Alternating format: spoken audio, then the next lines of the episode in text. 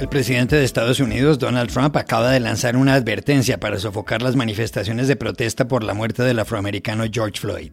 If a city or state refuses to take the actions that are necessary to defend the life and property of their residents, then I will deploy the United States military and quickly solve the problem for them. Si una ciudad o un estado se niegan a tomar las medidas necesarias para defender la vida y la propiedad de sus ciudadanos, Desplegaré al ejército y les resolveré rápidamente el problema, dijo.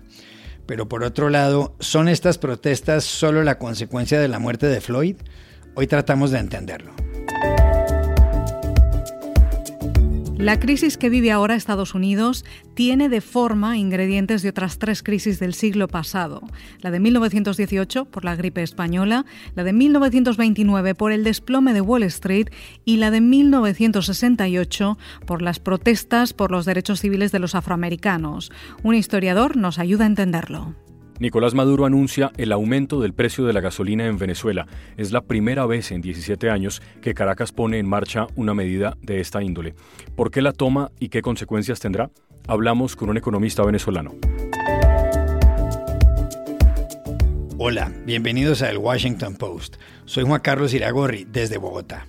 Soy Dori Toribio, desde Washington, D.C. Soy Jorge Espinosa, desde Cajicá, al norte de Bogotá.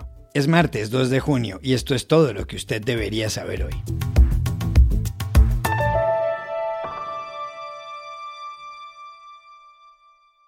En medio de las protestas por la muerte del afroamericano George Floyd a manos de un policía en Minneapolis, Donald Trump acaba de hacer una advertencia. En el Rose Garden de la Casa Blanca, el presidente de Estados Unidos ha dicho que si los gobernadores no sofocan las manifestaciones, él enviará al ejército y podría hacerlo si echara mano de la ley de insurrección o Insurrection Act, expedida en 1807 y que le da al jefe del Estado la autoridad para sofocar la desobediencia civil. Durante la comparecencia de Trump, la policía dispersó con gases lacrimógenos y balas de goma a los manifestantes frente a la Casa Blanca. Después el presidente caminó hasta la iglesia de St. John al cruzar la calle. El sótano del histórico templo, al que han acudido todos los presidentes de Estados Unidos desde James Madison, había sido incendiado la noche anterior por unos vándalos. En Washington, las protestas del fin de semana obligaron incluso a apagar las luces exteriores de la Casa Blanca y a que el servicio secreto llevara a Trump al búnker presidencial. Ya se cumple una semana de marchas en todo Estados Unidos por la muerte de George Floyd.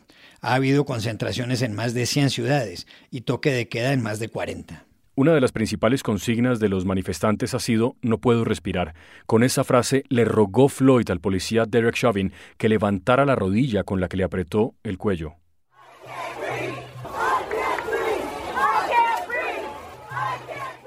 Pero Espinosa, estas protestas no se producen solo por la absurda muerte de Floyd.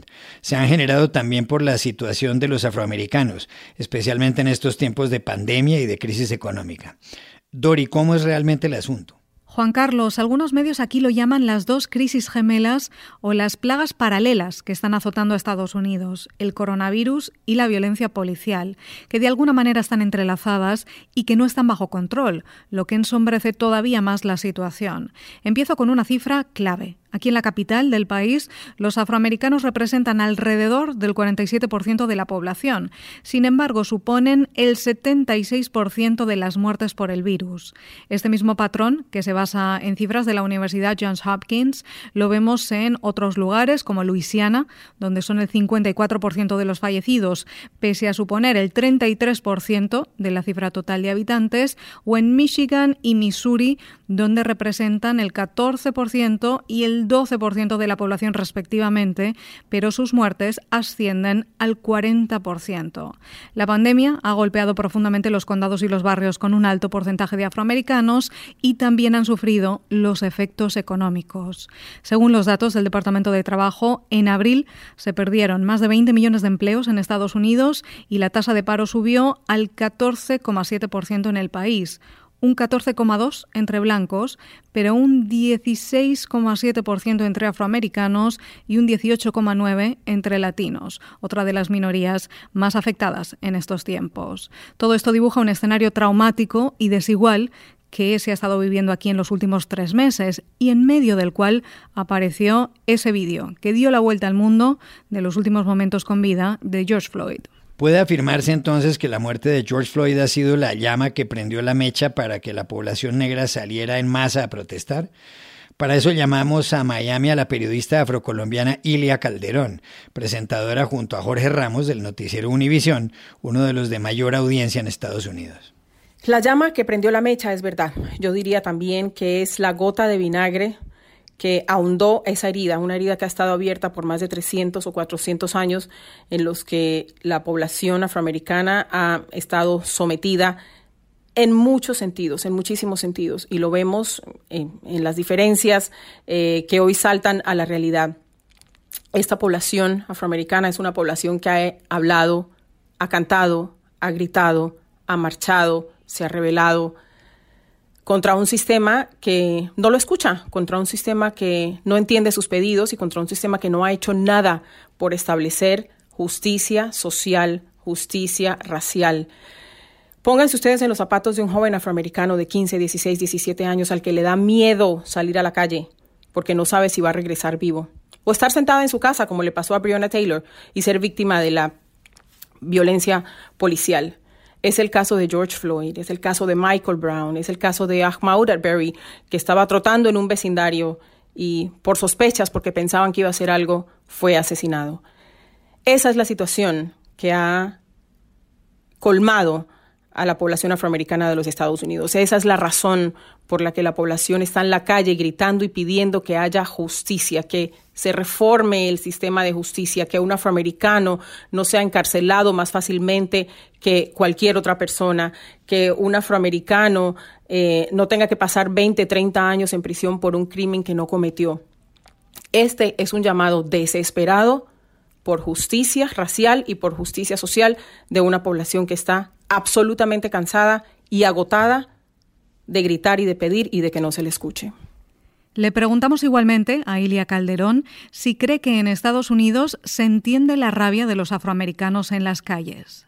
Yo pienso que escuchar un poquito las voces, ponerte en los zapatos del otro, si no lo puedes vivir, escuchar a los que lo han vivido, entender su punto de vista, saber su dolor, comprender su dolor, acompañar su dolor, que en un momento acompañar ese dolor se va a convertir en acompañar la lucha, podría llevarnos eh, a un punto de balance, que yo todavía, como veo las cosas hoy, lo veo tristemente muy lejos. Para mí es muy difícil. Yo vivo en una eh, sociedad en la que soy minoría por todas partes. Soy mujer, soy inmigrante, soy negra. Tengo una familia multirracial mi hija también es producto de, la relación de dos minorías. ¿Cómo le explicas a un niño de siete años, cómo le explicas a una niña de siete años lo que está pasando hoy, el mundo que le espera? Es muy difícil, pero yo pienso que eh, nunca es tarde para ponerte en los zapatos del otro y empezar por entender, empezar por, por sentarte a escuchar qué es lo que se pide, desde cuándo se pide, por qué se pide, ver los casos de injusticia social que pasan y caer en cuenta que esto es un pedido legítimo de equidad, es un pedido legítimo de igualdad y, y es un pedido legítimo de, de no más al racismo.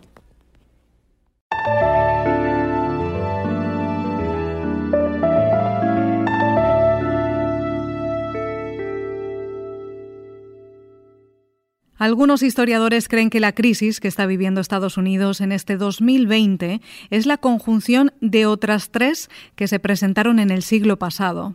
Y es que el país sufre actualmente una pandemia, una gigantesca crisis económica y manifestaciones de protesta de los afroamericanos y de otros por la muerte de George Floyd. Es como si Estados Unidos estuviera viviendo de forma simultánea algunas cosas de los años 1918, 1929 y 1968. Lo dice un artículo del periodista Rafael Matus, corresponsal en Washington del diario La Nación de Buenos Aires. Eric Langer, que es historiador y profesor de la Universidad de Georgetown, precisamente aquí, en Washington, sostiene esa teoría. Le consultamos por qué porque en estos momentos estamos viviendo simultáneamente cosas que pasaron en esos tres años de la historia de Estados Unidos. En primer lugar, en 1919 ah, hubo la pandemia ah, de la influenza española que fue muy importante, que murieron 675 mil personas, más que ahora. En segundo lugar, en 1929 hubo el crash de la Bolsa de Valores de Nueva York. Y en tercer lugar, en 1968 uh, hubo los disturbios uh, en las ciudades de Estados Unidos, especialmente después del asesinato del uh, gran líder afrodescendiente Martin Luther King. En ese sentido, estamos viviendo todo eso en un momento, obviamente 2020 es diferente que esas tres fechas, pero igual es una cosa inusitada para Estados Unidos y nunca ha pasado de esta forma. Así que realmente estamos en una situación ah, sumamente difícil y muy diferente y lastimosamente con un liderazgo que no es ah, muy ah, capaz en este momento de organizarse bien y dar la cara frente a la gente. También le preguntamos al profesor Langer qué consecuencias va a tener la inestabilidad actual en las elecciones presidenciales que son dentro de cinco meses, en noviembre, donde se enfrentarán, previsiblemente, el presidente Donald Trump y el ex vicepresidente de Obama, Joe Biden. ¿Puede hacerse una comparación con lo que pasó en 1968, cuando fue elegido presidente el republicano Richard Nixon? No se sabe qué va a pasar. El presidente Trump parece querer el orden mediante la represión, mientras que el ex vicepresidente Joe Biden quiere más diálogo. Sin embargo, hay algo distinto a 1968.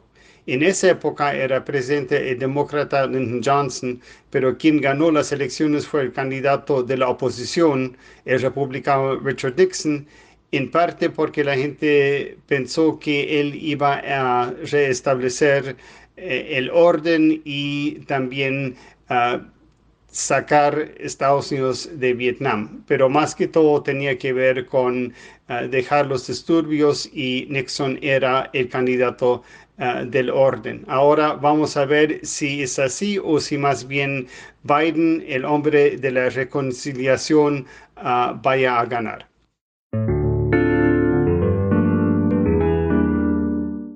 Después de 17 años, el gobierno de Venezuela volvió a subir el precio de la gasolina. La medida entró en vigor este lunes 1 de junio y fue anunciada previamente por el presidente Nicolás Maduro. Quiero anunciar una nueva modalidad de funcionamiento de algunas estaciones de gasolina que abren desde el lunes. Hemos dispuesto 200 estaciones de gasolina para que vendan libremente este producto super premium al precio internacional en moneda libremente convertible en divisa, en petro. ¿Mm?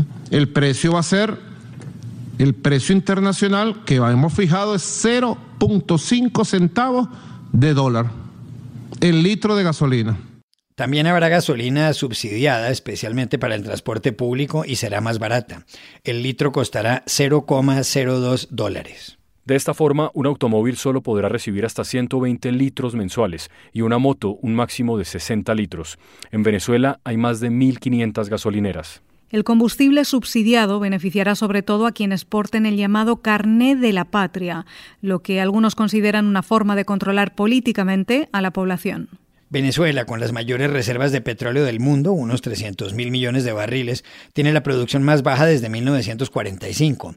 Ha debido importar gasolina de Irán recientemente. Iragorri, para entender los efectos políticos y económicos del incremento del precio de la gasolina decretado por Maduro, consultamos en Caracas, en la capital, al economista Luis Oliveros, profesor de la Universidad Central de Venezuela y de la Universidad Metropolitana. El aumento en el precio de la gasolina no va a tener, al menos en el corto plazo, ningún efecto en la economía ni tampoco en la política. En la política porque la oposición vive hoy este, momentos muy complicados y aunque lo esté criticando, si ellos fueran gobierno o ellos hicieran del poder, ellos tendrían que llevar a cabo un aumento eh, igual o superior al que está promoviendo Nicolás Maduro. Y en el tema económico, recordemos que el sector de carga el sector, y el sector de este, el transporte público fue exonerado de eh, los cupos de litros mensuales y también este, va a ser beneficiado con gasolina subsidiada. Entonces no va a haber efecto en la inflación, aparte que Venezuela vive una hiperinflación, así que aunque hubiera efecto de 5 o 10% de aumento, sería un efecto bastante bajo teniendo en cuenta la hiperinflación que está viviendo y que está padeciendo Venezuela. Pero entonces, ¿por qué sube Maduro los precios de la gasolina? Nicolás Maduro se ve en la obligación de aumentar el precio de los combustibles en el país ante la falta de recursos. Recordemos que por la caída en la producción petrolera y la caída también de los precios del petróleo, además de las desacertadas políticas económicas llevadas a cabo en los últimos años, el nivel del flujo de caja de las finanzas eh, venezolanas está en un nivel muy, muy malo. Entonces necesita dinero, necesita volver a tener ingresos en divisas y no tiene suficiente dinero para seguir importando gasolina de otros países, como por ejemplo de Irán. También necesita dinero para poder arreglar, repotenciar el sistema de refinación del país. Por eso es que está anunciando este aumento en el precio de los combustibles, que dentro de 90 días muy posiblemente vamos a ver cómo el precio ese subsidiado va a aumentar de manera importante de precio, porque, insisto, necesita dinero ante la compleja situación económica que vive el país.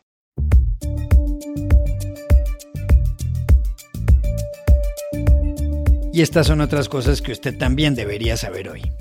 La presidenta interina de Bolivia, Yanine Áñez, ha destituido al ministro de Minería, Fernando Vázquez, por haber dado declaraciones racistas contra el partido político del expresidente Evo Morales.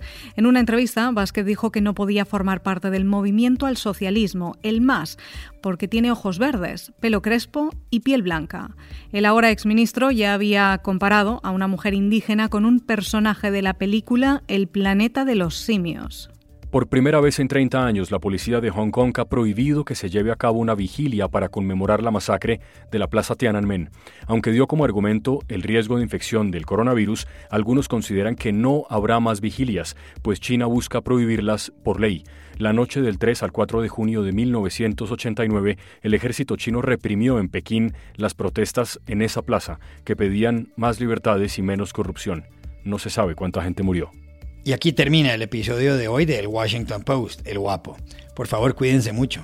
Y pueden suscribirse a nuestro podcast en nuestro sitio web elwashingtonpost.com, seguirnos en nuestra cuenta de Twitter arroba el post y también nos encontrarán ahora en Facebook buscando el Post Podcast. Chao, hasta la próxima.